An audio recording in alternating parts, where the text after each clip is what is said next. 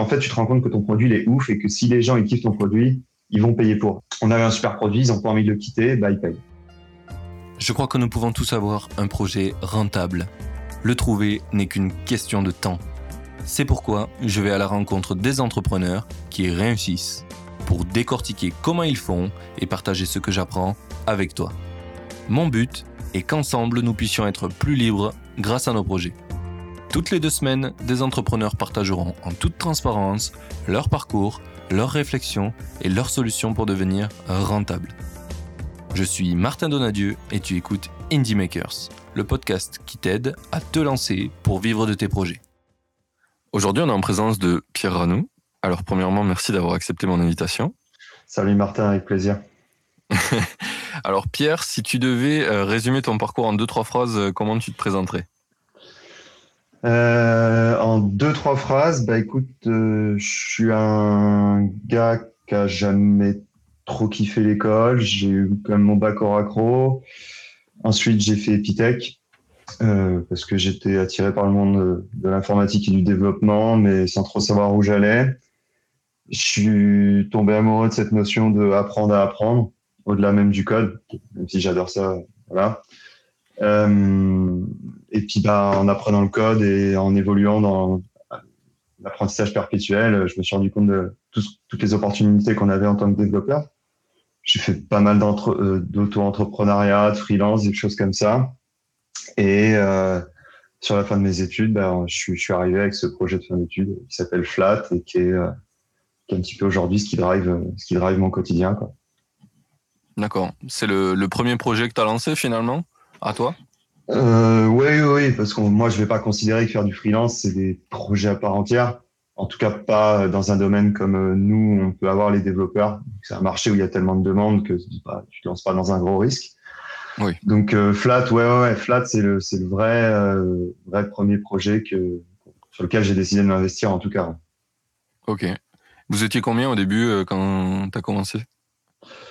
On était combien? On, a, on, est quatre.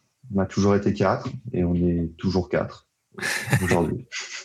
C'est beau, ça. Quatre, quatre associés, voilà. Alors l'équipe grossit, hein, mais les quatre associés du départ sont toujours là et ça se passe super bien et ça fait partie des, notre grosse, grosse force, euh, c'est-à-dire qu'on est hyper soudés et on marche super bien tous les quatre. Ok. Est-ce que tu peux nous parler un peu plus de Flat? C'est quoi le projet? D'où vient l'idée? Euh, Alors Flat, si on devait résumer en une phrase, c'est euh, le Google Document des partitions de musique. C'est-à-dire qu'on va permettre aux gens, de façon très simple, d'écrire des partitions ensemble en temps réel. c'est tout simplement venu du fait que bah, j'étais musicien, euh, j'ai une formation de musicien, euh, on va dire très classique, conservatoire, tout ça, euh, qui vient avec le traumatisme du conservatoire, évidemment. mais, mais voilà, et donc j'ai connu ce qu'on pourrait appeler les, les, vieux softwares, comme on pourrait décrire Microsoft Word, tu vois. C'est pareil, plein d'options, pénibles à utiliser, tu sais pas par où commencer. Dès que tu veux aller un tout petit peu plus loin, c'est l'usine à gaz. Donc bref, et quand tu voulais écrire une partition à plusieurs, bah, c'était catastrophique.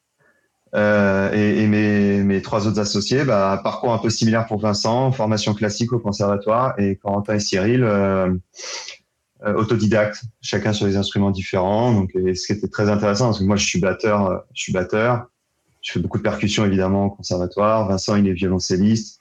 Corentin, il va être beaucoup plus dans tout ce qui est la création, la production de son, de sample et euh, Cyril autodidacte piano tu vois et, on s'est dit d'un point de vue très dev hein, très très très bête et méchant on s'est dit ce serait vraiment sympa et marrant de créer ce truc là qui n'existe pas qui est le Google Doc des partitions de musique donc on est arrivé on a créé on a créé on a créé Flat et on est vraiment parti là dedans pour le, le challenge technique.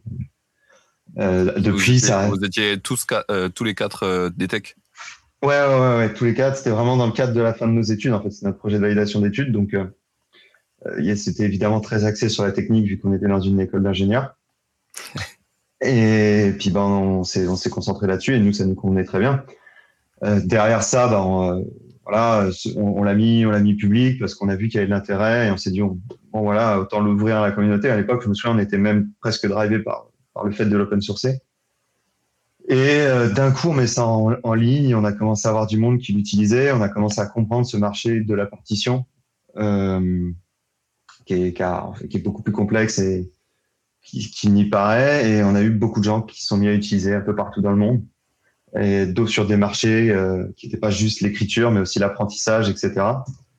Et, euh, et, là, on s'est dit, il y a une opportunité. Euh, on a été approché, tu vois, on n'avait pas encore créé la boîte, on avait été déjà approché pour céder le produit. Euh, donc on s'est dit mince, on est en train de vraiment driver un intérêt euh, fort sur un truc que nous on a pris vraiment à la légère. Enfin légère non, mais en tout cas juste d'un point de vue complètement décontracté sur. On se fait kiffer à coder. C'est gratuit? Ouais ouais, c'était tu sais tu, tu codes un truc et tu le mets en ligne et puis euh, advienne que pourra, tu vois.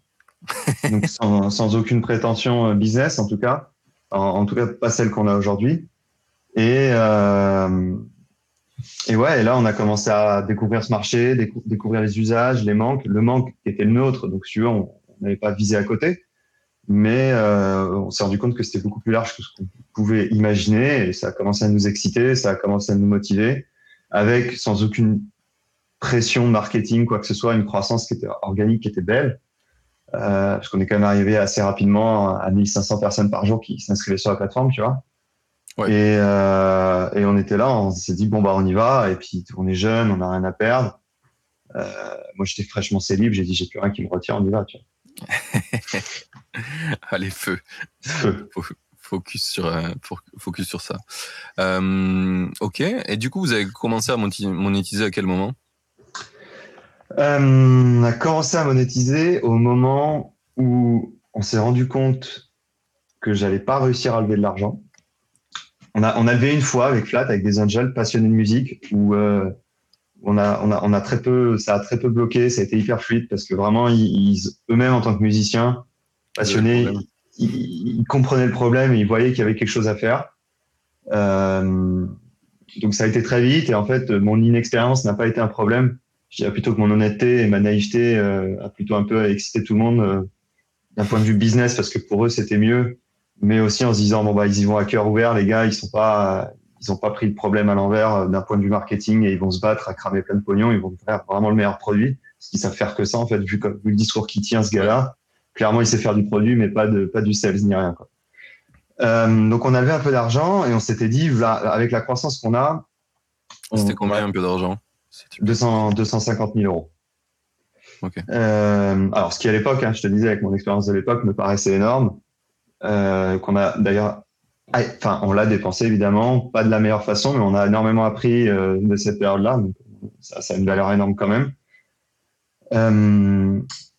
Et, voilà. Et en fait, on s'était dit toute la stratégie de cette levée, c'était de se dire avec la croissance qu'on a, on a des boîtes euh, sur des marchés de masse qui ont des croissances moins fortes que la nôtre et qui lèvent des millions. Euh, concentrons tout sur la croissance, qualité produit, et euh, on lèvera une série A. Et à la série A, on se concentrera sur une monétisation. Rien ne s'est passé comme prévu, comme d'hab. On a commencé à vraiment sentir que ça devenait chaud, que l'argent en banque diminuait, qu'on gagnait zéro. Et en fait, moi, je voyais que même si j'avais toujours mes deuxièmes rendez-vous avec soit des angels, soit des VC, euh, je voyais que ça commençait à mouliner et je sentais que si le premier s'effondrait, ça allait faire domino, tu vois. Et tout le monde allait commencer à me dire, ah, Pierrot, non, c'est chaud, en fait, euh, on se refroidit et tout on s'est dit, bon, on va essayer de monétiser. Donc, à, ce moment-là, on avait déjà deux produits. On avait un premier le premier produit qui était le Google Doc des personnes musique, qui est flat. Et on avait eu une telle traction dans l'éducation qu'on avait sorti un deuxième produit en partenariat avec Google, euh, Google pour l'éducation évidemment, euh, dédié aux profs de musique. Pas en France, euh, principalement les US à l'époque. Et on s'est dit, on va commencer par essayer de monétiser ce produit un peu B2B, tu vois. En se disant, c'est du B2B, ce sera plus simple, etc. Euh, et donc ça, on a commencé à le faire. Tu vois, la boîte, on l'a créée fin 2015 et on a commencé à se mettre de, sur ça euh, mi-2016. Mi-2016. Un an et demi après, quoi. Euh, ouais. Euh, oui, c'est ça, c'est ça. Si tu veux, on a commencé les dus. Euh, La levée a pris un peu de temps, elle a pris, du temps, mais si tu veux, tout en avançant, on s'est dit on il faut quand même qu'on essaye de gagner de l'argent, et c'est juste qu'on a vraiment accéléré sur le sujet. Euh, ouais, mi-2016, fin 2017, début 2017, où là on s'est dit, c'est chaud. Là, c'est chaud, il faut, il faut vraiment qu'on passe rentrer du pognon parce que ça va, ça va pas comme on veut, quoi. Ok. Et du coup, vous avez commencé par l'éducation, c'est ça?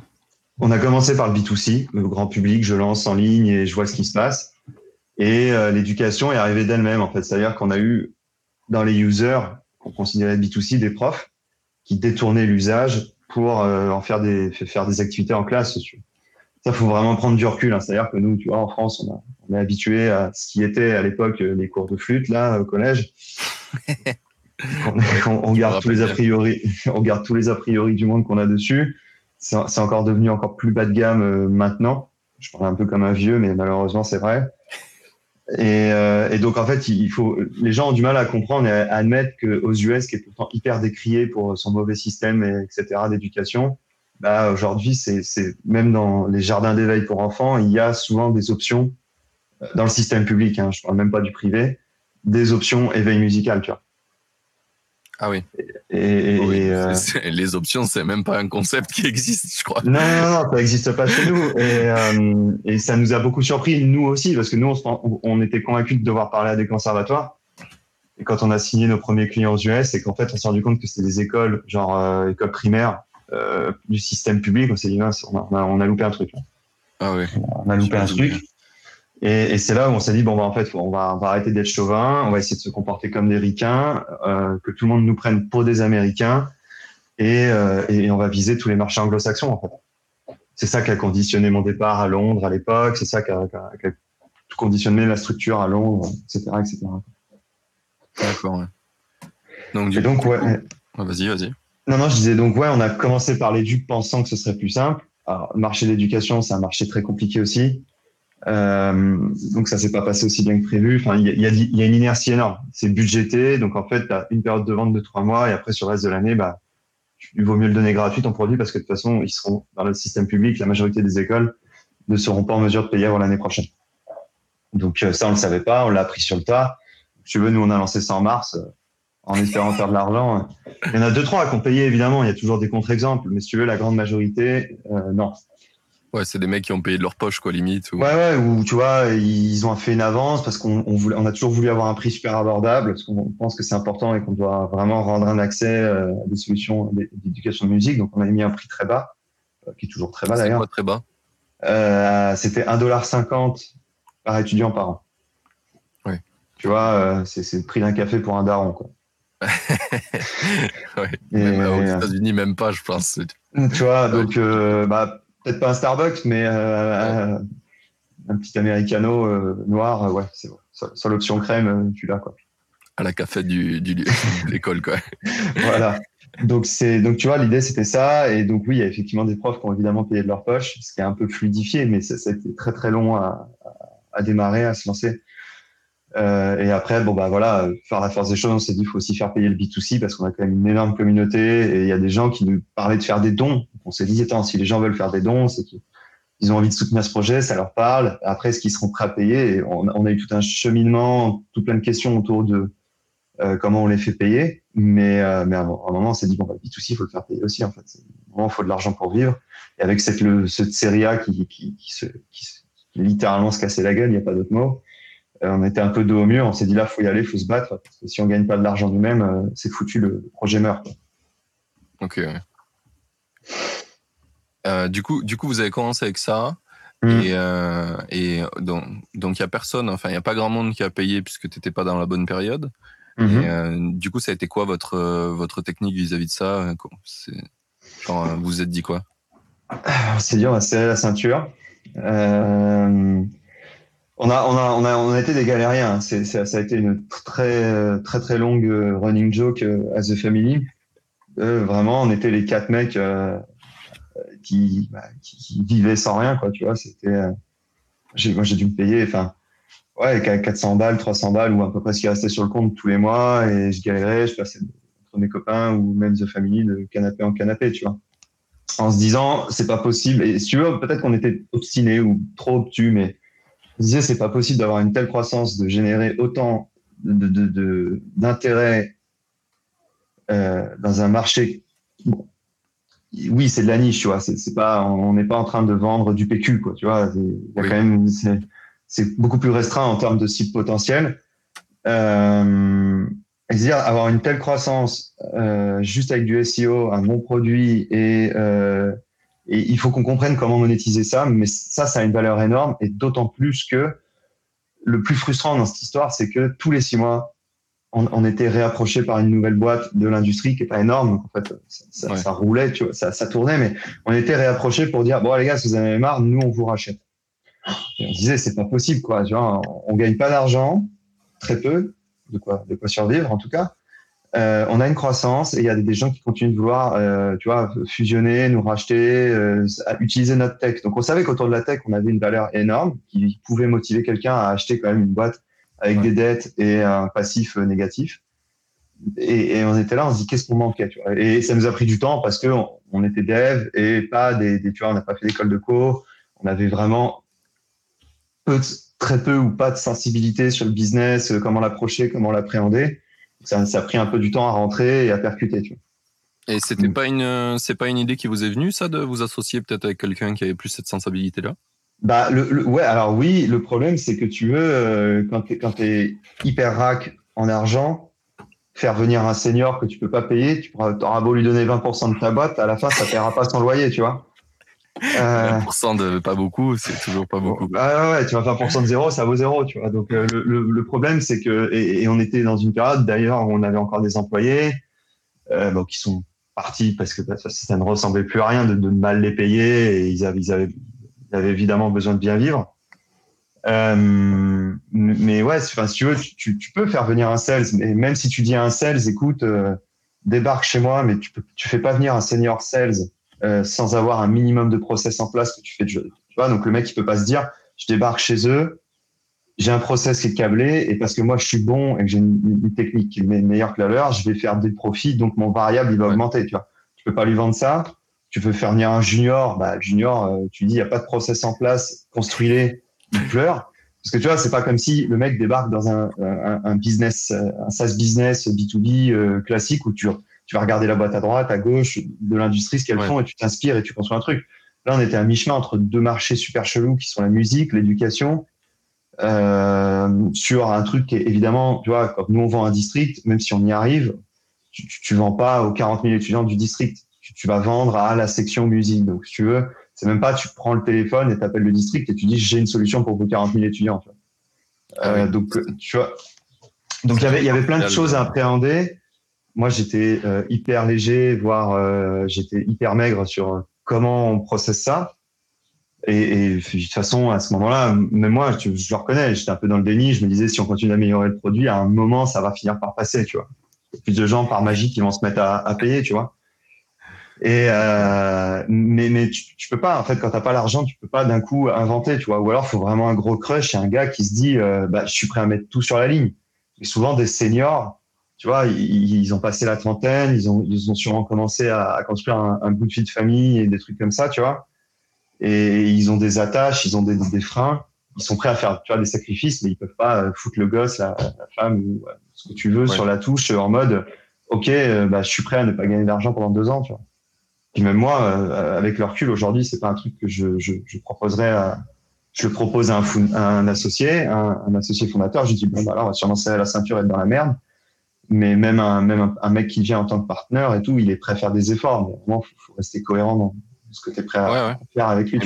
Mais, ma, question, elle allait un peu euh, dans ce côté-là. C'est est-ce que tu aurais été pas prêt à t'associer justement avec quelqu'un qui. Ouais, ouais, mais euh, écoute, on a, on a pris des sales. On a essayé de prendre des sales. Euh, ça n'a pas du tout marché. On fait des très mauvais recrutements. Euh, et d'autre part parce que tu vois il y avait vraiment ce manque d'expérience comme je te dis quoi. Après tu peux t'associer à quelqu'un mais c'est pareil c'est très compliqué. Tu à la jonction de plein de choses. Il faut trouver un passionné de musique qui est quand même capable un minimum de parler de musique. Euh, il faut qu'il y ait un mec qui est quand même capable de parler un, au prof. Pourquoi pas un prof faut qu'il soit anglo-saxon. Enfin, il y avait beaucoup de petits points et, et, pour être très honnête avec toi on se voyait pas faire rentrer une, une, une cinquième personne euh, et en, en, plus, c'est assez c'est nombreux quoi pour des fondateurs. Ouais, ouais, non. Puis si tu veux, nous, c'est pas comme tu vois, c'était pas comme si on était au début de la boîte. Il y avait déjà du passif. Euh, il y avait déjà vraiment un vécu tous ensemble, déjà par l'école et après par la, création de la boîte et les premiers, le, début du roller coaster. Et, et, et, débarquer chez nous, qui est une boîte très geek, tu sais, où, enfin moi, le premier sales qu'on a embauché, il m'a dit ouais, je vais mettre HubSpot. J'ai dit non, non, non, on met pas HubSpot, on va faire euh, in-house, tu vois, à la façon à la maison, à bricoler un truc, tu vois. Le mec, il s'est, il déconfié. Il a dit, ah bon, euh, Quoi Je dis ouais, ouais, bah fais-nous une liste de ce que tu as besoin et on va pas aller cramer 1000 balles par mois sur HubSpot parce qu'on les a pas. Tu vois. là, un peu décoiffé, quoi. et, et, si, et c'est ça qui était le plus drôle, c'est que il y a toujours des bonnes surprises. Quand je te dis, on peut pas prendre un junior. Euh, on a eu une très bonne surprise, un stagiaire pour te dire, qui, a débarqué, surmotivé, qui était fils de prof euh, dans une école de co, passionné de musique, euh, qui a débarqué. Et, donc pour te dire, à ce moment-là, on avait un, un 16 qui s'était vendu comme senior. Bah, ce petit stagiaire a débarqué, hyper motivé, hyper frais, avec une vraie niaque, tu vois, et il a, il a vraiment fait un super boulot. Il nous a vraiment aidé à construire tous les process, etc. Et en fait, il a débarqué avec une naïveté telle qu'il était juste prêt à casser la baraque.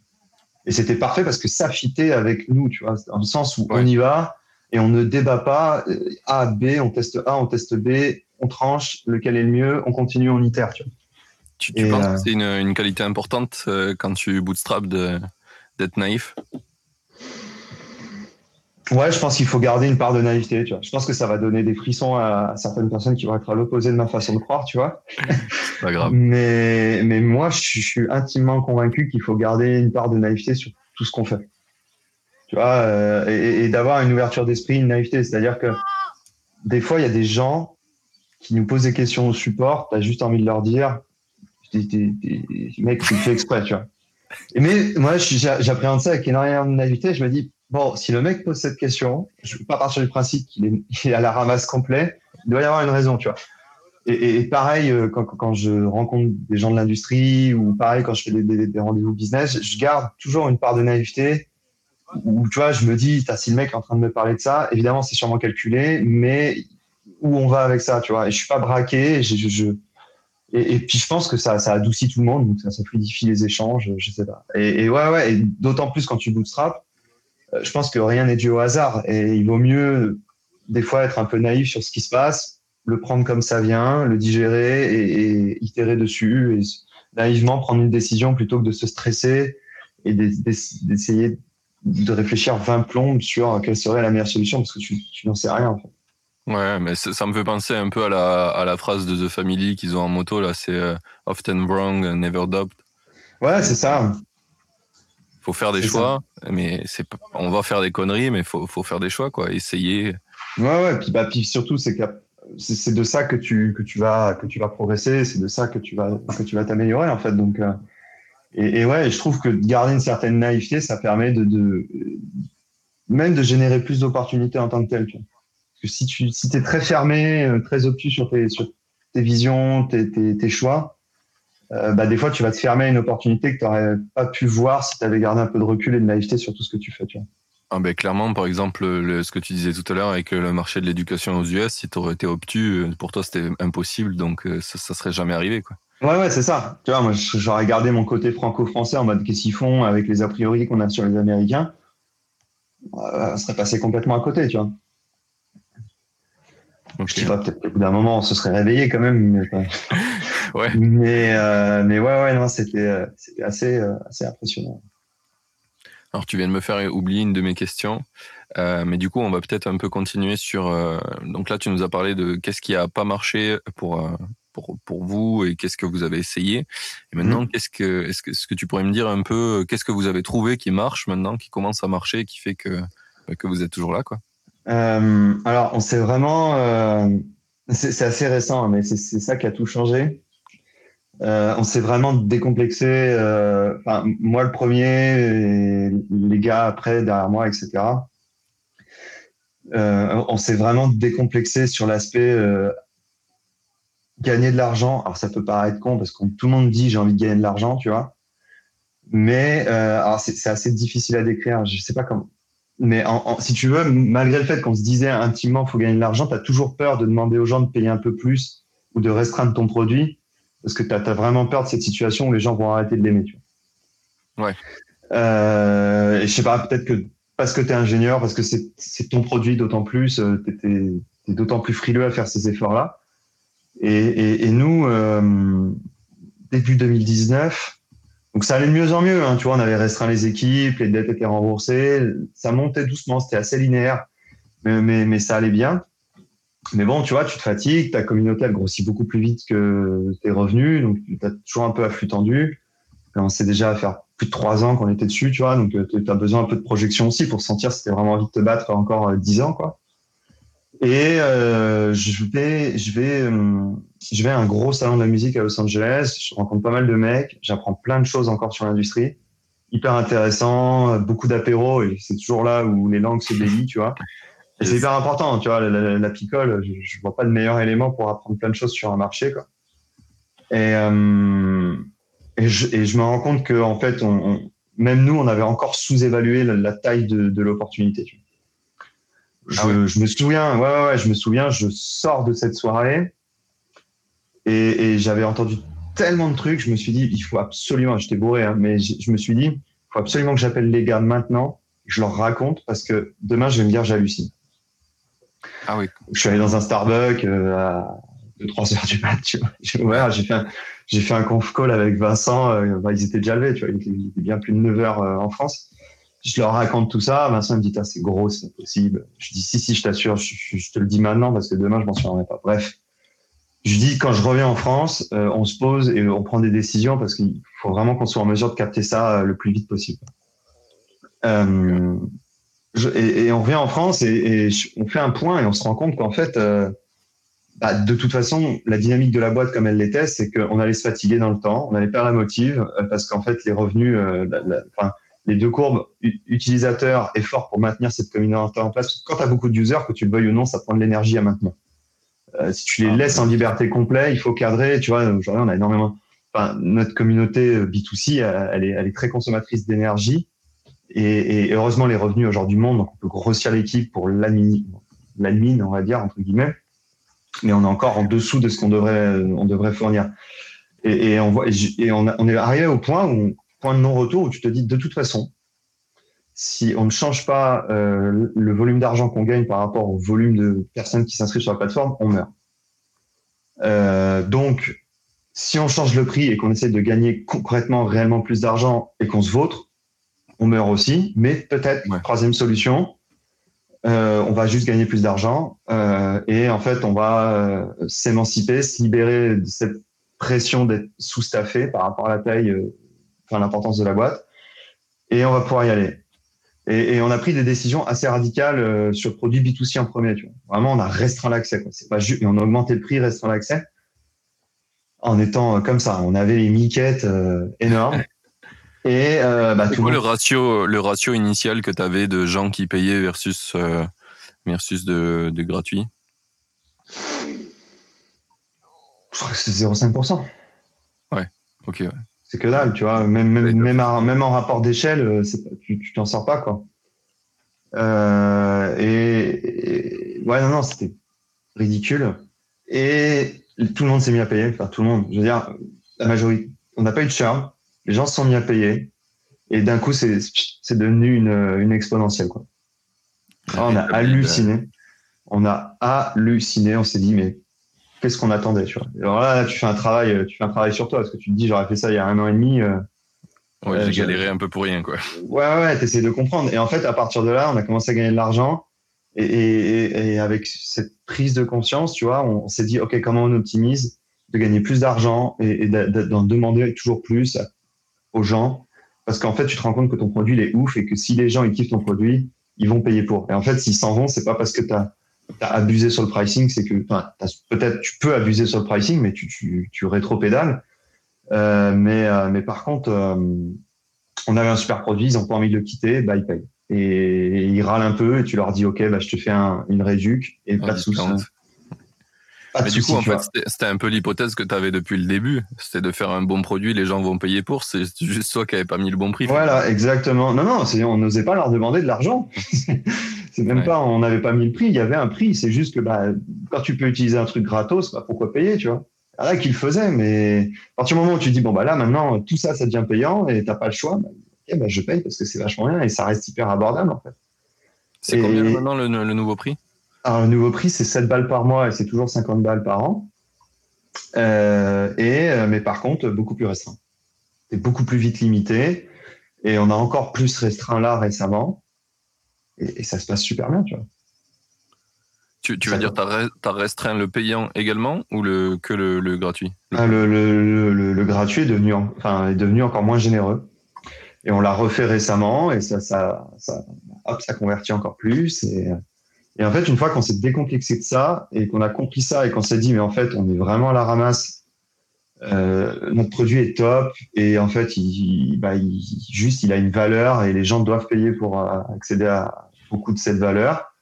Bah, tout le monde s'est décomplexé et tout le monde a dit allez feu, on y va. Euh, qu'est-ce qui fait qu'on va rajouter de la valeur ajoutée qui justifie de payer un peu plus Et paf, paf, on est rentré dans une dans un nouveau mindset où on s'est dit ok quelle est la quelle est la valeur ajoutée que je peux rajouter? Quel est quel est quel est le nouvel ajout qui va me permettre de gagner plus d'argent alors qu'avant on était vraiment dans une dynamique qui, qui, est saine aussi mais qui est différente de dire qu'est-ce que je vais rajouter pour que mon produit soit encore mieux?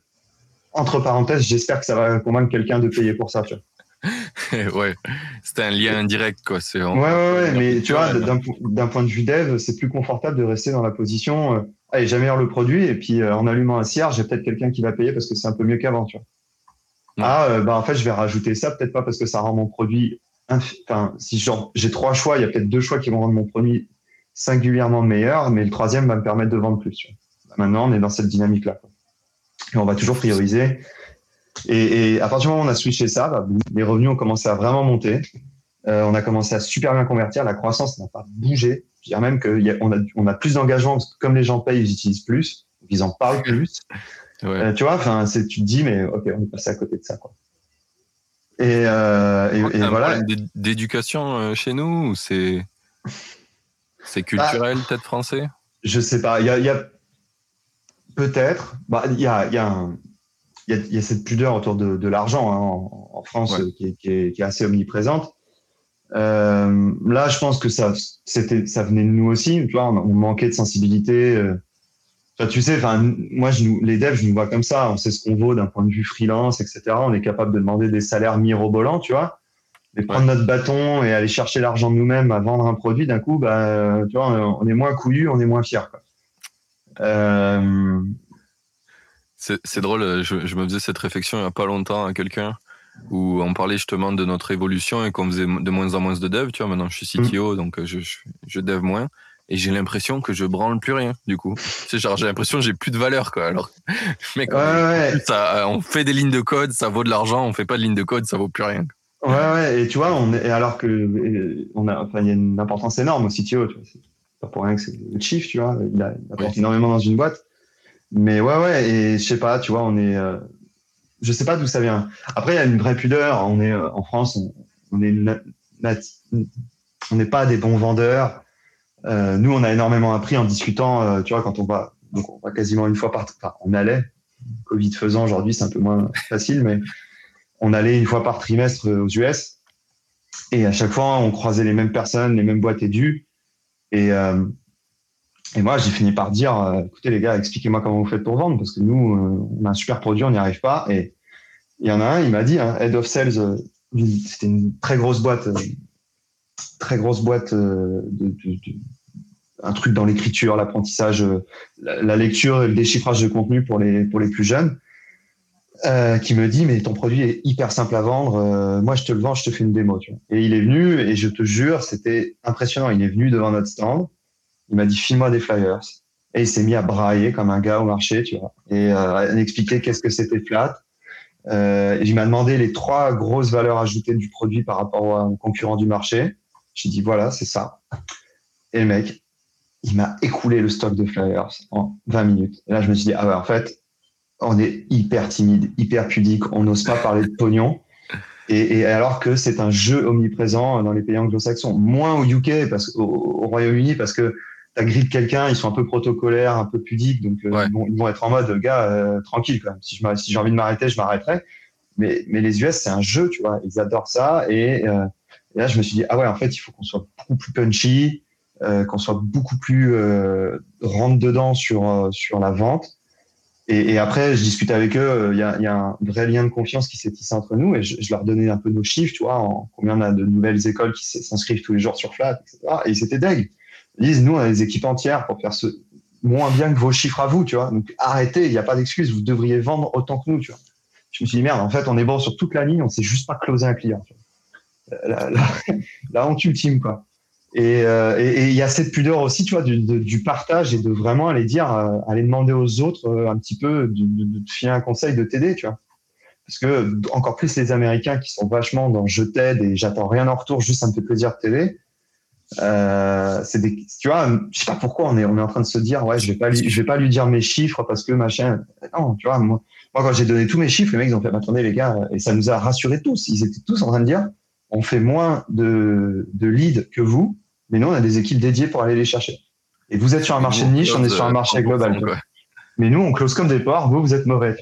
Là, tu te dis, OK, le funnel, le seul problème, c'est au closing. Et, et, là, tu te dis, OK, en fait, et tu commences à faire marchand de tapis, cliché, tu sais. Et vraiment, moi, je me, je me, je me filais la gère parce que je me dis, je ressemble à rien, là, en mode, oui, alors je vais sauver ta vie parce que tu vas gagner du temps, tu passeras plus de temps avec ta femme parce que tu prépareras moins tes cours pour le lendemain. Tu te dis, je pars, je vais où avec cet argumentaire? Le mec s'arrête, il se dit ah ouais c'est vrai et tu dis ouais ouais vraiment tu vas retrouver une vie grâce à ça tu vois. Et, tu, finis la journée, tu, rigoles, tu dis j'ai vraiment dit ça. Et, mais à la fin le mec s'est arrêté, il a pris le flyer, et il a dit ok je vais essayer. Et après par contre excellent produit faisant, le mec rentre dans le funnel jusqu'au bout et à la fin bah, il faut juste le, close réussir à lui dire bah maintenant gaffe faut payer.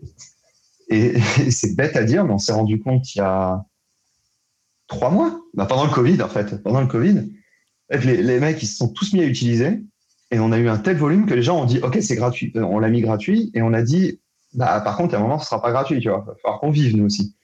Ouais. Et ils ont, ils étaient et on a eu un volume de gens qui nous ont dit ok qu'est-ce qu'il y a dans le gratuit une fois que c'est plus euh, open bar Covid, tu vois. Et on leur a dit bah moi au début je commence à dire il y a quand même une partie qui reste gratuite, ne vous inquiétez pas et tout. Et tout le monde disait ah c'est super généreux de votre part. Je me suis dit putain on est en train de refaire la on, on est encore con sur le produit édu, tu vois. J'ai dit, allez, on arrête là. Là, c'est même pas, on, laisse du, du, gratuit un peu ouvert. Tu payes pas, tu ne peux plus utiliser. Tu as trois mois d'essai, fini. Et ben là, on fait le switch. Je peux te dire qu'au 1er juillet, quand tout est, euh, on a fermé la boutique, on a dit maintenant il faut payer et vous partez en vacances anticipées. Je me suis fait éclater au support de mecs qui disent, bah, on paye. Écoute, on n'a pas le choix et on adore ce que vous faites et on va payer, tu vois. Et le mois de juin, qui est censé être notre mois le plus creux, bah, ça a été notre meilleur mois. Par mois, tu vois. C'est dingue à quel point on est, on est pudique autour du, du pognon.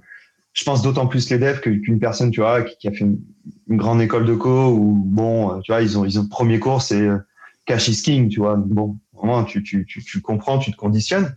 Mais, euh, mais ouais, ouais, c'est, c'est, ouais. Enfin, en tout cas, pour nous, c'est, ça a été vraiment, euh, ça a été vraiment euh, les déclics un par un. Tout s'est fait autour de ça, ce qui fait que la boîte est encore là aujourd'hui. Ouais, le plus gros apprentissage, tu penses, c'est autour de ça, quoi. Bah, de toute façon, on partait tellement de loin euh, en tant que dev sur euh, toute la partie market, business, que si tu veux, moi, je suis, quand, quand je me reprojette comment j'étais au début de Flat et comment je suis aujourd'hui, ça a plus rien à voir, tu vois. D'ailleurs, les gens, quand je dis que je suis un développeur, ils me disent ah bon non, mais ça, ils, me disent, ah ouais, sérieusement, ils me disent, ça fait Open Classroom, petite formation. Euh, non, non. non fait le wagon. non, non, non j'ai vraiment fait, c'est mon diplôme. J'ai fait cinq ans de ça. Euh, j'ai fait cinq ans de ça, tu vois. Et, et, ça les fait marrer. Je leur dis, ouais, ça me manque, j'aimerais bien, euh, tu vois, juste faire ça, en fait, tu vois. Les mecs, sont, ils y croient pas, tu vois. Ils disent, ah, putain, tu, tu parles bien pour un dev. Dis, ah, il faut arrêter les clichés aussi à un moment, tu vois. Ouais. Mais, euh, mais ouais, ouais, donc on partait tellement là, mais c'est là où j'ai le plus appris. Et, Évidemment, après, tout ça, ça se cadre, ça se gère d'un point de vue tech, ça se réorganise. Tu vois, si on devait refaire les choses, je pense qu'on serait au même point aujourd'hui, que ce soit produit ou business, mais en deux fois moins de temps. Parce qu'on a perdu tellement d'énergie à survivre plutôt qu'à produire. Que, euh, parce que c'est le problème, quand tu es dans un état de survie, euh, effectivement, c'est bien parce que tu n'as pas le choix. Euh, mais faut pas oublier que quand tu survis, tu crames aussi une énergie monstrueuse à survivre. Et ça, c'est un truc qu'on a, on s'est rendu compte à partir du moment où on avait de l'argent dans la boîte, et ça a aussi beaucoup conditionné euh, notre état d'esprit de on veut toujours plus d'argent, parce qu'en fait, quand, en je parle vraiment d'un point de vue boîte, même pas d'un point de vue perso. Pour le, après, perso, évidemment, mais d'un point de vue boîte, quand tu sais qu'à la fin du mois, tu vas pouvoir payer tous les salaires, même si tout le monde arrête de payer demain, et que tu n'es pas stressé, que tu sais que tu peux juste donner le meilleur de toi-même pour ta boîte t'es es beaucoup plus productif. C'est dingue, c'est ouf. Et en plus, derrière, si tu te payes bien personnellement, etc., tu dors mieux, tu t'éclates plus dans ta vie perso, etc. Mais ça, c'est un ordre général. N'importe qui qui est bien payé euh, vit mieux dans, en ordre général. Pas que l'argent fasse le bonheur, mais en tout cas, tu es au seuil où n'as pas besoin de checker ton compte tous les trois jours. Euh, tu sais que le mois va se passer. Tu sais que si tu fais un excès, tu as une marge de manœuvre. Enfin bon, bref, tu vois, n'es pas stressé par le pognon. Mais, le, vrai point de changement, c'est quand tu sais qu'à la fin du mois, tu pourras payer tout le monde. Tu mettras de l'argent en banque qui te permettra d'être toujours un peu plus safe le mois suivant.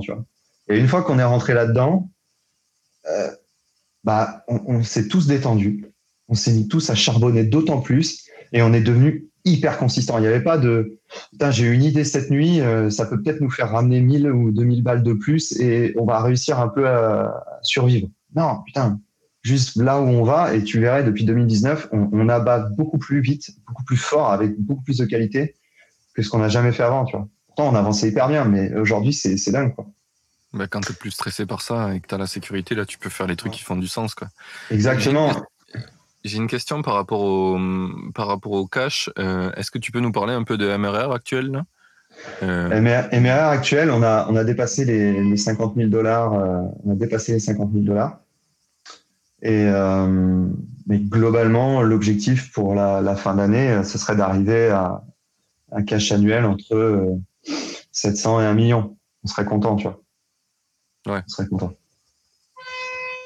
Putain. Bah, là, ça commence à être cool, effectivement. Ouais, ouais, ça commence à être cool. Euh, ça commence à être cool. Et nous, ça nous met dans une position où on peut vraiment commencer à structurer une équipe qui tient la route, avec des gens bien, euh, motivés et intéressés. Quoi.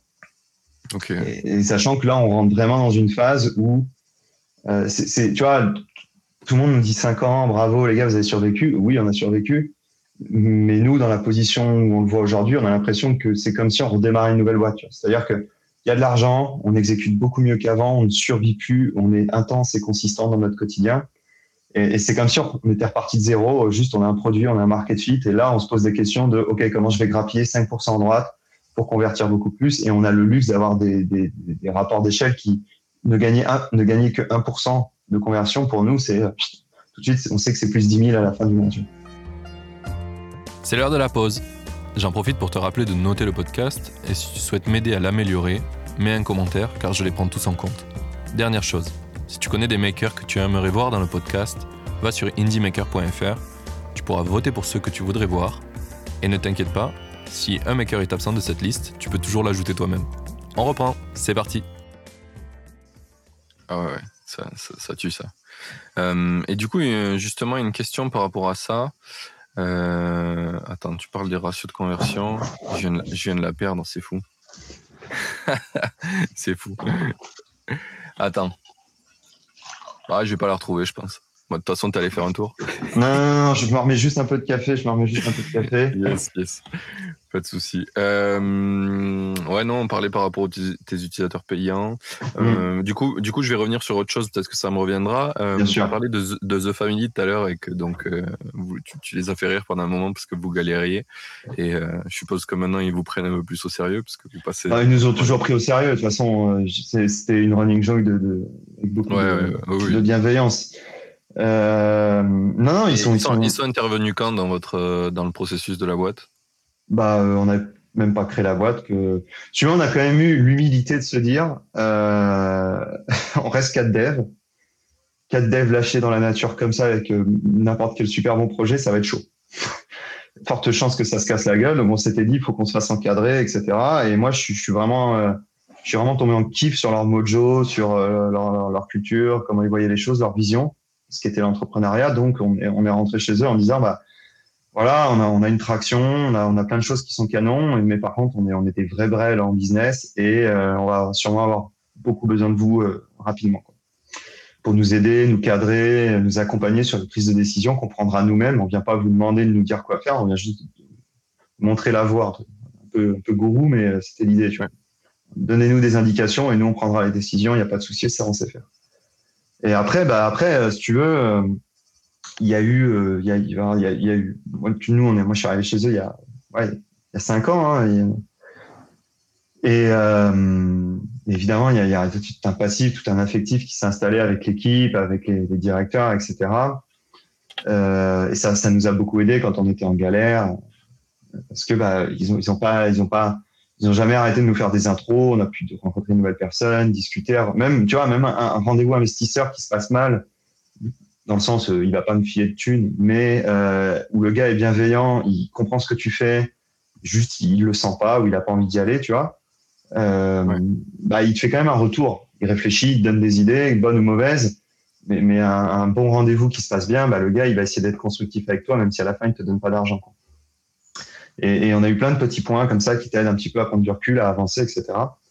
Et, c'est juste que bah, maintenant, ouais, maintenant, si tu veux, on est dans une autre, euh, dans une autre dimension. C'est-à-dire qu'on n'est plus là en mode c'est la galère, euh, t'as pas une idée qu'on pourrait essayer, qu'on n'aurait pas eu. Alors qu'en fait, il n'y avait pas besoin de 20 000 idées, c'est juste du fait payer les gens. C'est ça qui est le plus ridicule. Mais, euh, mais maintenant, on va être sur bon bah voilà, tu connais pas un gars qui est bon dans l'opti parce qu'il faut vraiment que je discute avec quelqu'un sur ce process-là. Je pense qu'on n'est pas bon. Fais-moi une intro, etc. Tu vois, c'est juste que le besoin a changé euh, et on s'appuie sur eux différemment, tu vois. D'accord. Ouais. Justement, en parlant de pricing tout à l'heure, euh, euh je suis revenu, j'ai retrouvé ma question. C'est est-ce que tu as AB testé ton prix à un moment donné? Est-ce que tu as fait des tests ou c'est ouais, ouais. Non, non, maintenant on en fait pas mal. Maintenant on en fait pas mal. En fait, un truc qu'on a compris après coup aussi, c'est que euh, bah, tu sais, mettre un prix plus haut pour avoir une stratégie de discount et que les gens ils aient le sentiment de faire une affaire, euh, c'est un truc qu'on nous on prenait ça en se mode non mais c'est une blague, mais en fait ça marche très bien. Et, du coup on fait des A/B tests en mode bon bah flat en fait ça vaut 70 euros, mais là je te le fais à 49. C'est ça, alors que ça valait 49 depuis tout le temps. Et, donc, il faut, il faut, on, on, travaille autour de ça aussi, tu vois. C'est-à-dire, euh, OK, quelle est la valeur limite où on est, on est bien de vendre ce produit-là et on sait qu'on peut vivre avec ça et qu'on fait une marge vraiment bien. C'est un ça, ça fait des marges de ouf, mais. Euh, et après, autour de ça, on itère, on fait, on fait des tests et tout. Tu vois. Mais pareil, c'est des choses qui, où on est arrivé euh, bien plus tard dessus euh, parce que c'est toujours plus simple de regarder le produit que de, de prendre à, bras le corps ces sujets-là. Tu vois. Mmh. Non, mais euh, je te comprends totalement parce que du coup, je, je, m'essaye à ça aussi, tu vois, je fais des side projects et en fait, je me rends compte que bah, au début, je sais pas, tu te dis, bah, ton produit, il est pas. Enfin, je viens de le lancer, il y a personne qui paye, comment je vais faire payer les gens, tu vois? Et, mmh. Alors qu'en vrai, les feedbacks des gens, c'est, ben mec, il est trop bien ton produit, euh, vas-y, vends-le. C'est ça. C'est ça. L'application qu'on a fait avec un pote, euh, CapTime, là, pendant deux ans, je l'ai pas vendu. On avait genre plus de 40 000 téléchargements tu vois, et, on était là, euh, what the fuck. Et pendant le confinement, pareil, on a eu les téléchargements qui ont explosé, c'était une app pour faire du sport, tu vois, mmh. euh, un timer de CrossFit, quoi. Et, euh, et du coup, là, on s'est dit, putain, mais on est con. Enfin, genre, viens, on la met à un bal, deux balles, quoi. On l'a mmh. mis à deux balles, en fait, et les gens continuent à le télécharger pareil. Ouais, ah, le con. Ouais, bah ouais. c'est dégoûtant. Quoi. Ah ouais, et, tu vois, y a, et, ça, ça, me fait, tu vois, ça me fait penser, j'ai des discussions avec des potes dev, tu vois, comme, comme nous et qui me disent euh, ah bah, j'ai du temps libre, je vais m'essayer au dev, euh, dev d'app, etc. Et je leur dis mais pourquoi Tu vois, ils sont toujours en train de me faire. C'est toujours pareil. Tu gagnes bien ta vie, mais t'en veux toujours plus. Et je leur dis euh, bah, plutôt que de faire du freelance, de galérer, pourquoi tu fais pas une app Tu vois, enfin, tu as le trip, tu découvres une nouvelle techno et puis vends. Non mais je vais pas vendre un truc pourri. Et t'es là, tu dis oh, tu vois? Il n'y a pas de question de pourri, de, de pas pourri, tu vois? C'est juste est-ce que les gens ont envie de payer pour ça? Et on a beau, tu vois, et c'est marrant parce qu'on ne fait que le répéter. Tout le monde le dit. Tu prends toutes les vidéos YouTube, euh, euh, tu sais, de la béaba du business. Euh, oui, ça, ça c'est répété. Les gens, et, tu vois, et on l'entend tous les jours, mais en fait, on, ne le comprend pas, on, on le digère pas, tu vois. Et, et c'est marrant parce que quand je dis, quand les gens me demandent, bah, qu'est-ce que tu as compris, Pierre bah, J'ai compris qu'en fait, les gens, quand ils aiment un truc, ils payent pour. Bah, t'es con, tout le monde le dit. Bah ouais, ouais, bah, c'est une chose de l'entendre, c'est une autre de l'intégrer, tu vois. Intègre-le, fais-le, s'il te plaît.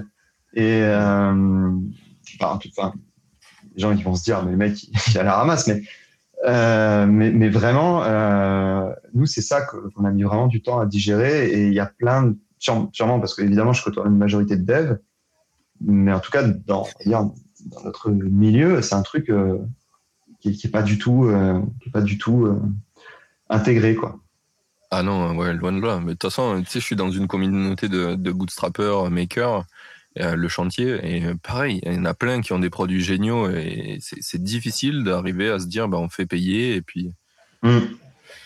Je sais pas, puis, euh, puis tu fais, tu sais, moi je prends mon exemple du deuxième produit que j'ai lancé, LinkedIn Stat. le but c'est de récupérer tes stats sur LinkedIn et j'ai mis un prix, mais en fait le plan gratuit il, était tellement cool que ça sert à rien en fait de payer. Ouais, ouais c'est ça. Du coup, bah, personne n'a payé. J'étais là, ah, merde.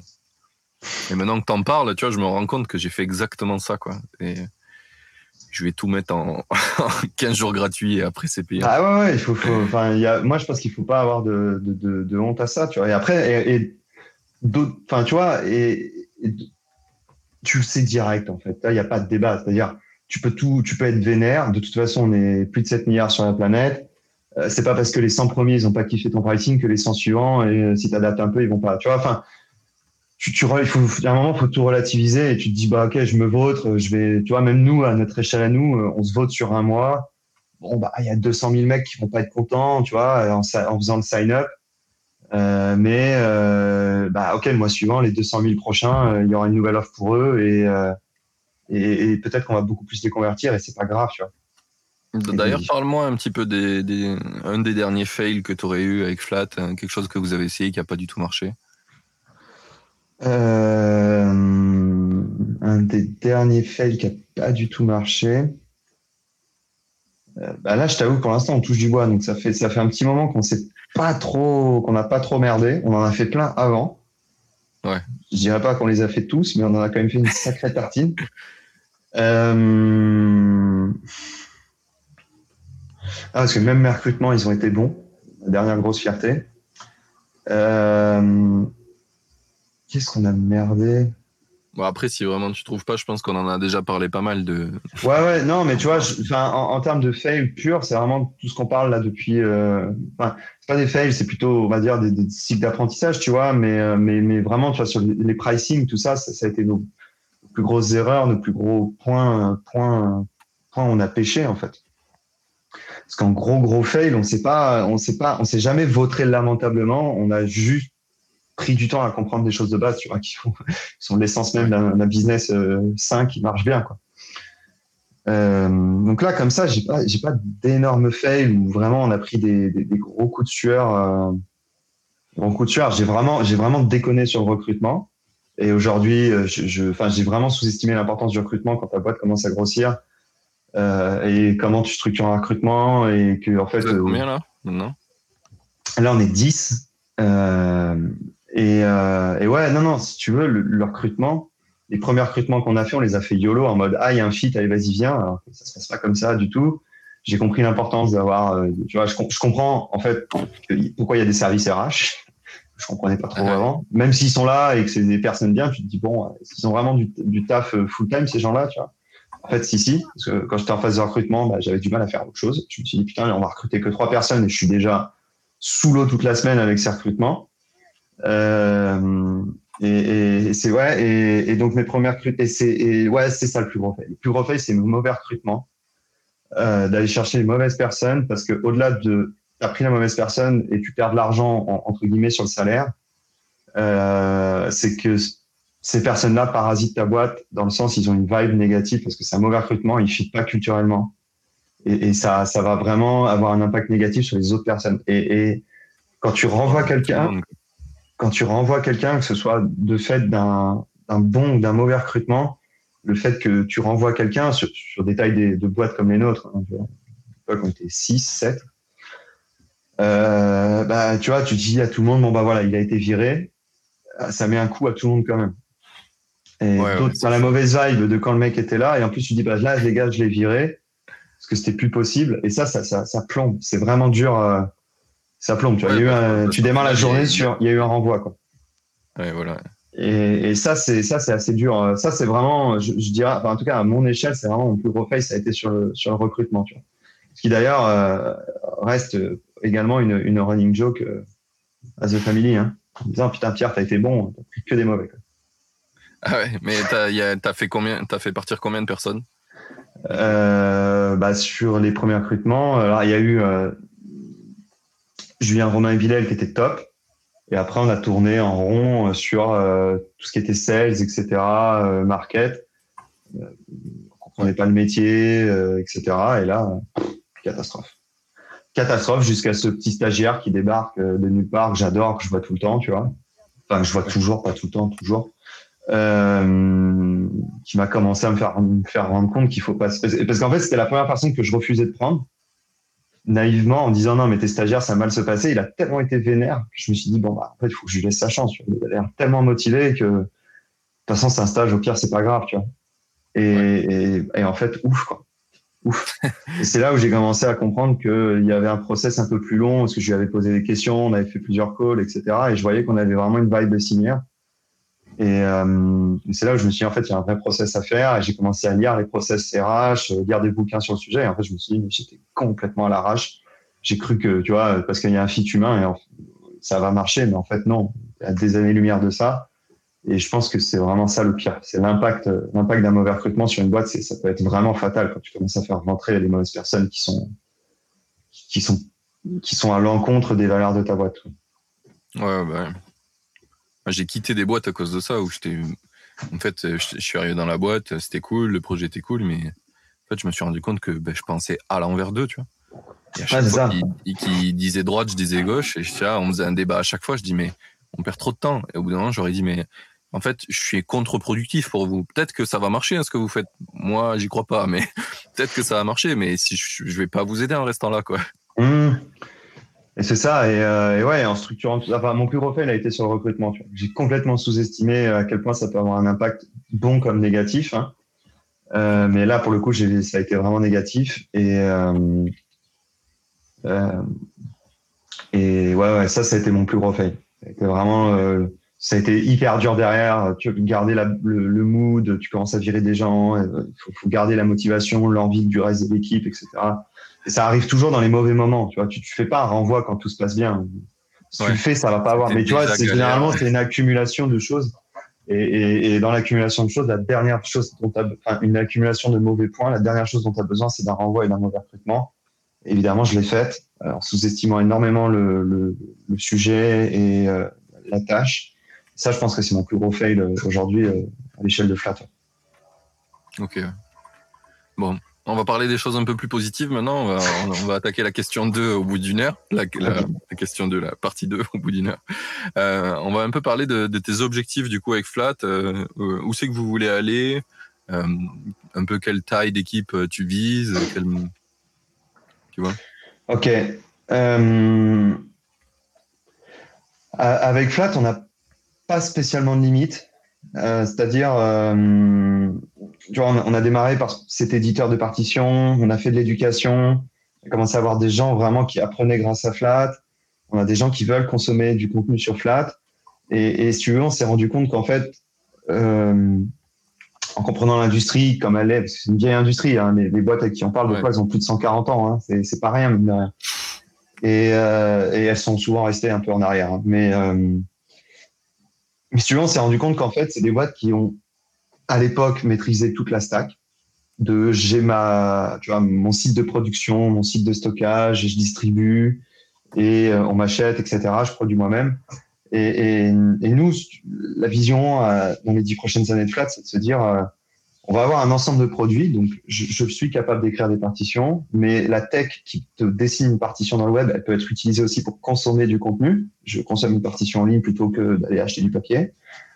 Euh, puis bon, c'est un peu, on est un peu éco-friendly en même temps. Tu vois, on n'a jamais fait flat pour ça, pour sauver le papier des partitions, mais euh, mais il y a, y a, un petit côté assez sensible là-dessus aussi. en tout cas, il y a des gens qui, qui le ressentent comme ça. Donc, je consomme. Mais j'ai aussi des créateurs qui veulent gagner de l'argent en vendant leur contenu, mais qui veulent pas passer par les maisons d'édition parce que tu lâches quand même entre 50 et 70 de, de, de, ce que tu vas gagner, c'est la, la, maison d'édition qui le récupère. Ah Sous couvert que ça a toujours été comme ça, sauf que maintenant, bah, la majorité des ventes se fait. Enfin, tu vois, c'est plus une presse papier, c'est une imprimante laser. évidemment, c'est un peu plus gros, c'est un peu plus complexe, mais les coûts sont plus les mêmes aujourd'hui qu'il y a 100 ans, tu vois, pour produire du, du, des partitions de musique.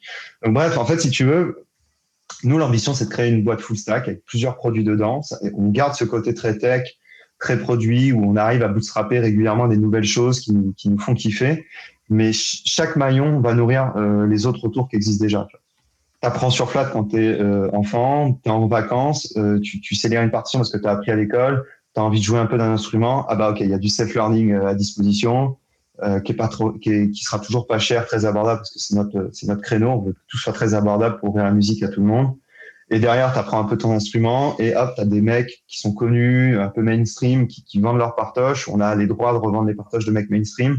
Et tu te dis, bah, je suis sur Flat et dans ma librairie, j'aimerais bien avoir, je sais pas, trois, trois chansons de piano de, de Adele et hop, je les achète. Et après, tu as un mec qui fait du contenu sympa, qui a envie de se faire diffuser sur la communauté, qui a buildé ses followers sur Flat, boum, il a envie de monétiser son catalogue. Il écrit, et on a des super compos sur la plateforme déjà.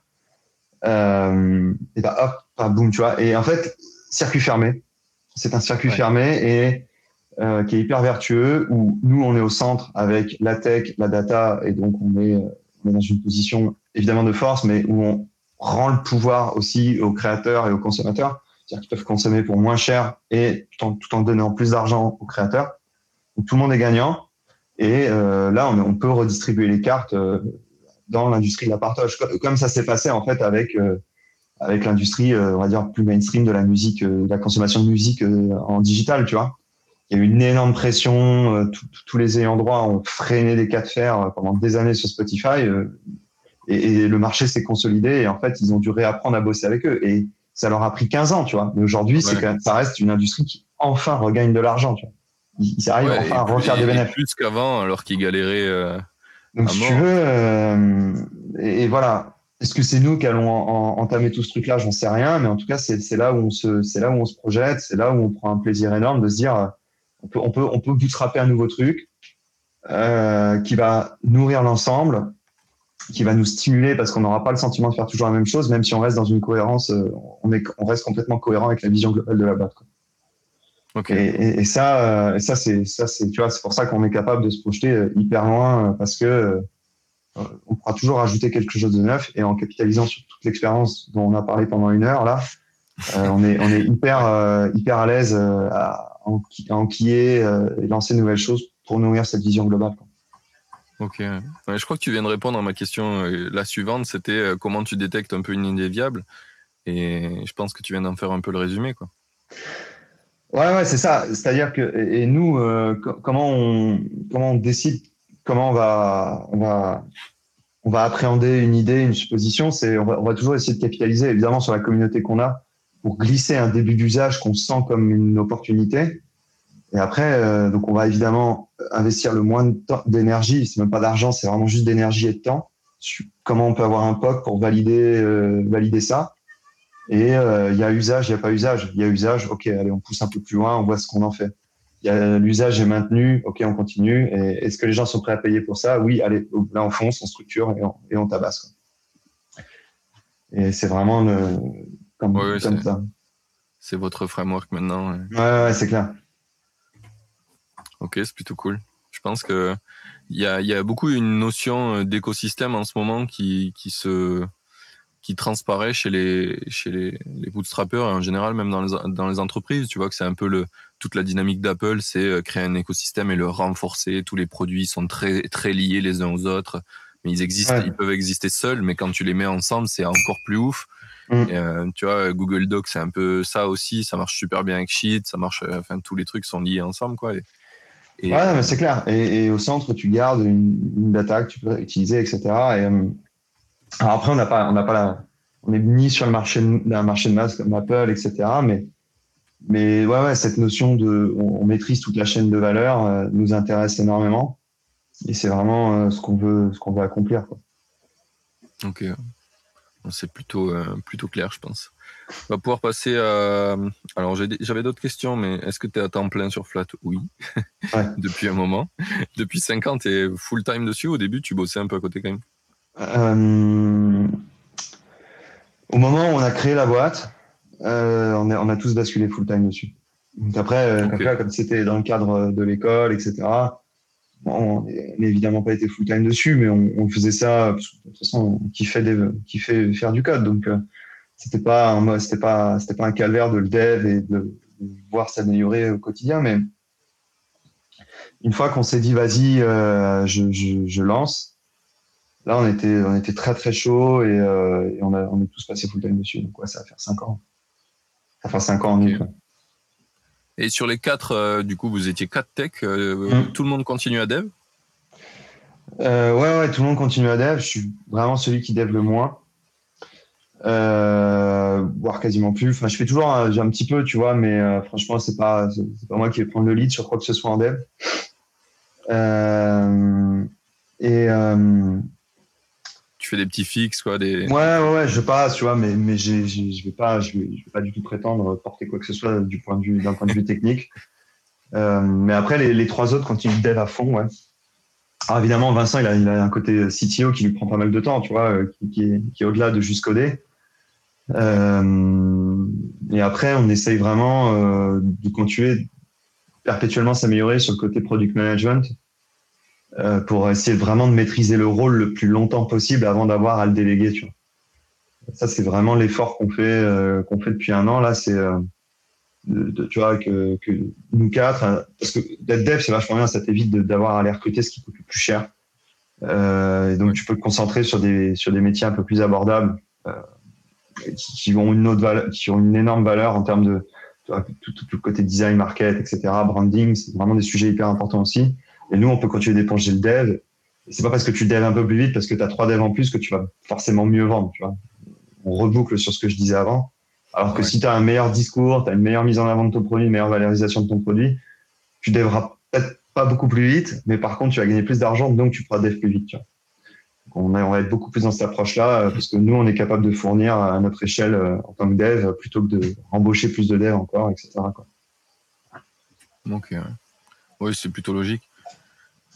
Finalement, c'est ouf parce que en tant que dev, on coûte souvent le plus cher, mais, euh, mais si derrière, tu n'as pas quelqu'un qui le vend, on ne rapporte rien. Quoi. Ça, arrivera. Non, on crée une valeur intangible qui est certes là, mais, mais en, en, gain direct, c'est pas nous. Quoi. Par contre, en, en coup direct, c'est nous. Hein. Là, on est là. Ah oui, là, là, là, on est présent. Là. on est présent sur les coups, il n'y a pas de souci. Et, et c'est pour ça, tu vois, il y a plein de startups, quand tu parles avec eux, tu leur dis, bah, vous êtes rentable? Non. Sauf si on, on coupe l'équipe produit. Tu fais, vous êtes combien dans l'équipe produit? Ah, bah, on est 50. Je dis, putain, bah ouais, tu m'étonnes. 50 devs, les gars, ouais, ouais, c'est sûr que tu coupes l'équipe produit. tu fais des économies, tu vois. Et, euh, et donc, c'est important d'investir sur le produit, mais c'est vrai qu'au final, euh, c'est pas eux qui vont rapporter ton pognon. Tu as un bon produit à vendre, c'est très bien, tu innoves dessus, mais faut jamais, euh, faut que jamais que ce soit au détriment de l'autre équipe qui est vraiment celle qui va, pour le coup, à vraiment ramener le pognon. Quoi. Et, on en est la meilleure matérialisation. Quoi. super produit, mais euh, on n'a pas un pour rattraper l'autre sur la vente et à la fin, ça vend pas. Quoi.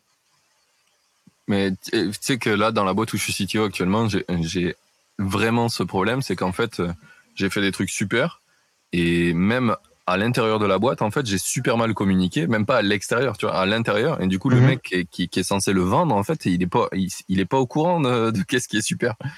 Genre, il le bah, découvre euh, au fil du temps, il dit, mais t'as fait ça, mec? Mais t'es un ouf, pourquoi je le sais pas? Ouais, mais je suis trop nul, je fais des trucs bien, juste le dis pas bien, quoi.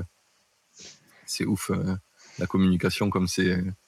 C'est de plus en plus, je vois que c'est important et que c'est vraiment un truc à travailler, mais qui est même pas une question de développeur, c'est dans la vie de tout le monde. On devrait être des très bons communicants, c'est hmm. l'essentiel de notre société. Quoi.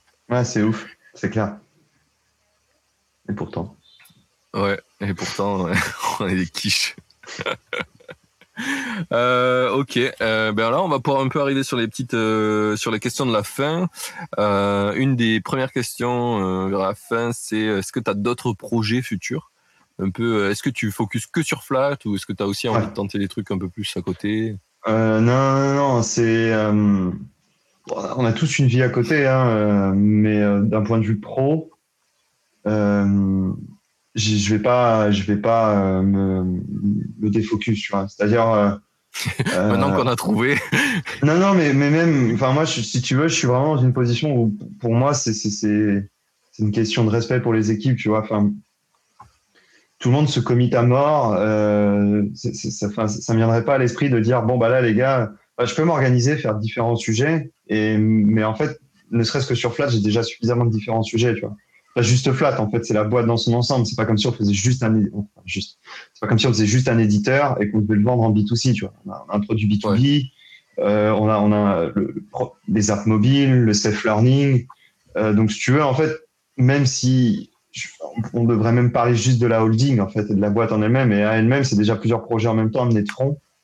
Et, euh, et, donc il y a ce travers de dire euh, on fait flat, mais aujourd'hui flat c'est déjà euh, en fait flat c'est plusieurs boîtes. et, ça me ah, déjà. vous, avez administrativement il y a plusieurs boîtes séparées maintenant? Ouais ouais ouais, il y a plusieurs boîtes, il y a différentes holdings dans le monde, etc. selon les pays où on vend. Donc, si tu veux, c'est pas juste on a une on SAS quoi. C'est non, il y a, a, un siège social, il y a des succursales, il y a différents produits indépendants qu'on continue de structurer, de rendre de plus en plus indépendants pour structurer des teams par boîte ou produit, tu dis comme tu veux. donc, si tu veux, ça reste connexe à chaque fois sur le même sujet mais on est au-delà de j'ai un seul sujet à traiter avec on va dire une seule liste de problématiques. Et euh, oui, je vois. Mais c'est drôle parce que c'est un des trucs qui qui se reflète encore peu, en tout cas dans comment vous communiquez à l'extérieur. Ouais, ouais bah c'est un, des, un des gros sujets, euh, c'est un des gros sujets euh, sur lequel on travaille en ce moment justement, c'est de, de, de, rendre plus indépendantes les marques, euh, les produits, euh, etc. Et c'est un des gros sujets sur lesquels on bosse en ce moment parce que tout le monde ne voit que comme flat, mais il y a, y a, plus que ça et il y a, y a, des indépendances entre les produits, etc. Donc c'est un, un, gros sujet en ce moment, ouais, ouais, qui, est, assez fatigant et assez euh, assez prenant parce que c'est pas rien, c'est pas rien à mettre en place quoi. Euh, donc ouais, plusieurs projets. Après bon voilà, tu vois, il y a des boîtes, des fois j'aide un petit peu, je donne mon avis, etc. Euh, mais mais en tout cas en termes de commitment et de, de matière grise, c'est c'est flat quoi. Ok. Tu peux les nommer un peu les, différents produits que tu as dans Flat, euh, puisque du coup je découvre qu'il y en a plus que ce que je bah, Il y a Flat, qui est l'éditeur de partition. L'éditeur de partition. Tu as euh, donc Flat for Education, qui est vraiment le produit dédié à l'édu. Tu as euh, tout ce qui est Flat Learn, qui est vraiment tout le côté, et, tout ça va être brandé avec des noms indépendants. Hein. Je, te les donne comme ça, mais tu as toute la partie learning qui va être un produit à part entière qui est j'ai envie de comprendre euh, le solfège ou les tablatures et je les apprends avec des exercices ludiques, etc. Vraiment le self-learning euh, grand public. Tu as toute notre offre euh, dédiée, au, on va dire, aux, boîtes tierces euh, qui ont besoin d'une tech de partition pour leur site d'apprentissage de musique ou ce que tu veux, tu vois, leur plateforme. Où, là, c'est pareil, ça grossit vachement et on a beaucoup de demandes. C'est de la, marque blanche, quoi. Plus ou moins. On n'est pas dans la définition littérale de marque blanche, mais, euh, mais c'est ça. globalement, il y a une boîte qui, qui, comprend qu'en fait, développer l'équivalent de flat, ça va prendre énormément de pognon et énormément de temps et que ça n'a pas d'intérêt de le faire soi-même, euh, qui vient vers nous et, euh, et, nous, on a, on a structuré tout ça.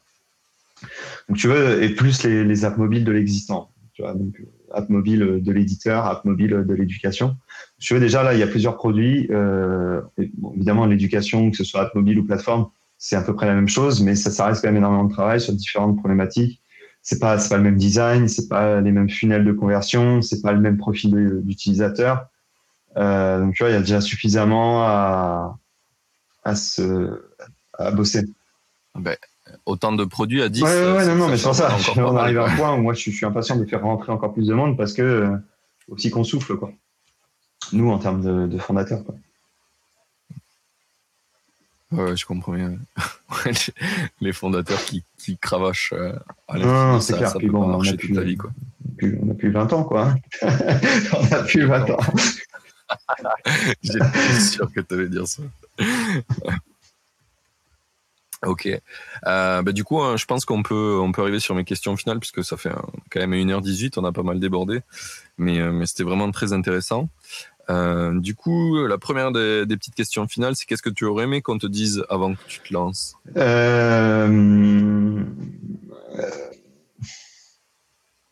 Qu'est-ce que. Bah, je, ouais, ouais, on, me les a toutes dites. En fait, le problème, c'est pas qu'on te le dise, c'est que tu le. Tu sais, il y a, vraiment cette phrase de, Younes euh, qui me fait beaucoup rire à The Family et qui, est vraiment génial.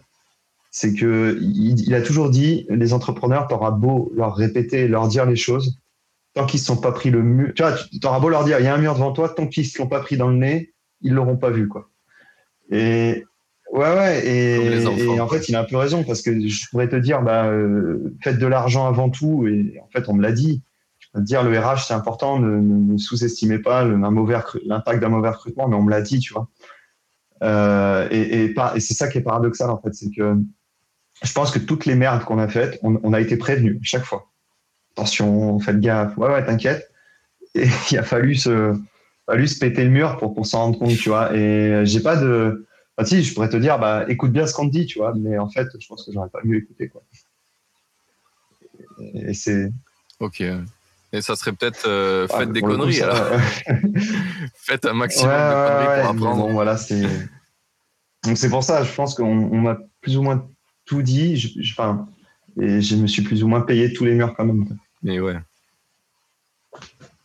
Ok. C'est un process difficile, mais je crois que c'est un truc qui revient souvent dans tous les gens que j'ai interviewés et puis tous les, tous les, tous les makers, euh, les gens qui créent des projets, des entrepreneurs. C'est souvent ça, c'est qu'en fait, la seule, euh, la seule vraie façon d'arriver à faire quelque chose, c'est ça. en boucle. Et parce que, parce que quand on te les explique, euh, c'est ça marche pas exactement ce que tu penses, c'est pas, pas mindset. C'est un peu, même si ça a été, je trouve que tu vois, ça a été poussé à outrance le fail is success en France. Tu sais, en mode il faut, il faut échouer pour pour avancer. Ok, c'est vrai mais faut pas non plus. Enfin, c'est toujours mieux quand tu échoues pas, tu vois. Tu, peux aussi comprendre des choses sans te vautrer. C'est sûr que, comme nous, quand alors nous on a été peut-être résilients à outrance, mais à chaque mur qu'on s'est pris, on a compris un truc. Tu vois. Et, euh, et ouais, et, pourtant on a été prévenu sur toute la ligne. Et juste, bah ouais, faut, faut savoir se vautrer. parce qu'au moment où tu t'es vautré, mais se vautrer pour se vautrer et pas être capable de comprendre, ça ne sert à rien. Les gens, ils sont orgueilleux, qui vont dire c'est pas de ma faute, c'est de la faute des autres, tu vois. Euh, fail is success, non, il y a zéro succès. Là, en fait, tu t'es juste voté et tu es en train d'expliquer à tout le monde que c'est pas de ta faute. Euh, non, il n'y a pas de succès là-dedans. En fait, juste, euh, tu, tu, prends même pas le temps de, regarder ce qui vient de se passer. C'est chaud, quoi. Ouais, ouais. Oui, après, ça a entraîné une mauvaise dynamique, ça. Mais enfin, comme, comme tous les trucs, il y a des, des, perversions des idées, quoi. Mais, mais ouais, j'aurais tendance à croire que on a vraiment besoin d'essayer. Ouais, c'est pas d'échouer, mais d'essayer. Au minimum. Ouais. Essayer des trucs, tu vois, genre, essayer de mettre un prix plus cher. ah, merde, ça marche. Euh, bon, ok. Euh, bah, du coup, euh, avant-dernière question, c'est qui le prochain invité que je dois faire venir dans ce podcast selon toi Le truc, c'est que je consomme tellement peu de podcasts que je vais réfléchir un peu aux dernières personnes Ouais, mais là, c'est plutôt dans l'idée, euh, est-ce que tu connais d'autres bootstrappers comme toi euh, qui, qui, ont une vraie histoire à raconter, quoi? Ouais, bien sûr, bien sûr, bien sûr. dans le podcast, c'est des, des, gens qui, qui, ont. Tu vois, c'est pas la success story, on s'en fout. J'en ai assez des success stories. Moi, je veux des, des, vraies histoires de gens qui ont vraiment galéré, qui disent, mais mec, ouais, ça va être galère, mais ouais, tu peux y arriver, il faut, faut essayer. J'aime, euh, j'aime vraiment bien. Là, je, rediscutais, euh, je rediscutais hier soir d'ailleurs euh, avec les les gars de l'équipe de Totem,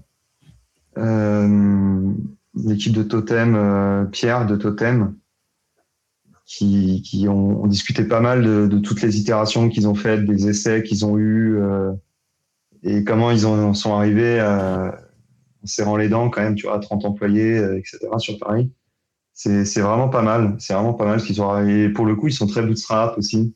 D'un autre point de vue que nous, nous, on va plutôt des, des devs bourrins qui réfléchissent pas trop trop. Euh, non, c'est hyper. Euh, enfin, tu vois, là, je parlais avec lui hier, c'était vraiment canon où ils vont, ce qu'ils ont déjà fait et comment ils en arrivent à prendre ces décisions là maintenant.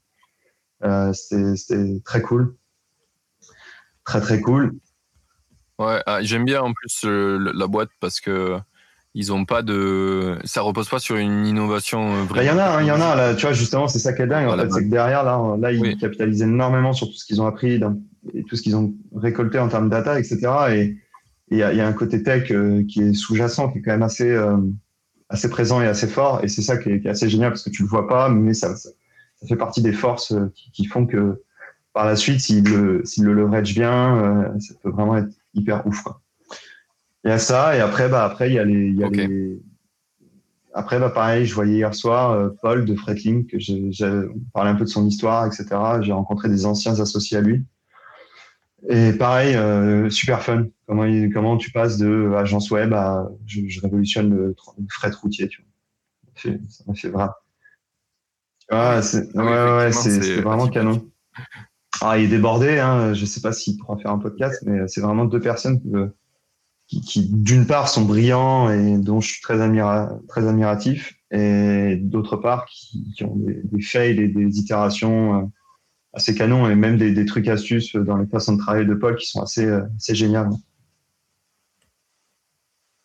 Ok, ben, j'essaierai de les contacter. On va voir ce que ça donne. Merci pour ça.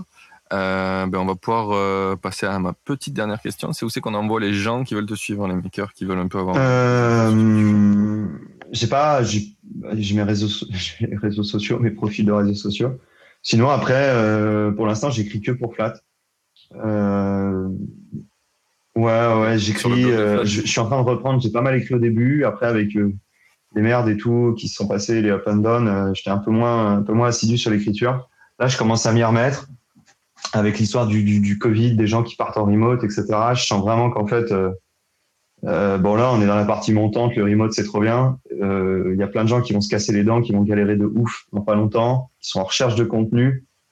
Euh, et c'est plus du contenu. Euh, enfin, c'est c'est pas du contenu pour tu sais pour, pour des gens qui sont un petit peu déjà sensibles. Tu vois, par exemple, tu, tu suis le blog de, de Rodolphe de Remotive, même si là il s'ouvre un peu plus en mode on va vers le remote c'est quand même tout le contenu qu'il partage, c'est quand même du contenu, euh, tu vois, assez. Euh, c'est pas pour un néophyte pur. Tu vois. Euh, et vu que nous, on a mis beaucoup de temps et on s'est appuyé sur des gens comme Rodolphe au tout début de Flat pour, pour, s'épanouir dans le remote, et que je reçois énormément de questions, ça me prend un temps de malade sur Pierre, comment vous faites pour que Flat soit aussi performante dans le remote. je vais, je vais, je vais me chauffer à écrire un peu plus sur le remote, etc. essayer d'expliquer comment on fait pour être hyper performant dans le remote tout en gardant une vie saine euh, chacun de notre côté, tu vois. Euh, donc voilà. Et ça. Euh, ouais. c'est un des points. ça, je pense, ça va démarrer sur le blog de Flat et après on verra si, si, je, si je partage plus de contenu. si je partage plus de contenu sur un blog perso, sur Medium, on verra. On verra. Ok. Bon, bah cool. En tout cas, Déjà, on les enverra sur ton Twitter et puis on verra après quoi. on verra où ça va. Ben, Avec plaisir. Beaucoup, euh, Pierre. C'était vraiment. un grand plaisir de partager. Vraiment très cool même. Ouais. Ben, j'espère que ça va aider les gens. Moi, ça m'a aidé en tout cas. Je pense que je vais changer des trucs sur mes produits. C'est top. Déjà. Et euh, ouais, avec grand plaisir. Salut. Salut. Merci. Ça y est, l'épisode est fini. J'espère que tu as kiffé autant que moi. Merci d'avoir écouté, merci à l'invité d'avoir pris le temps de venir. Et à dans deux semaines pour le prochain. Belle journée à toi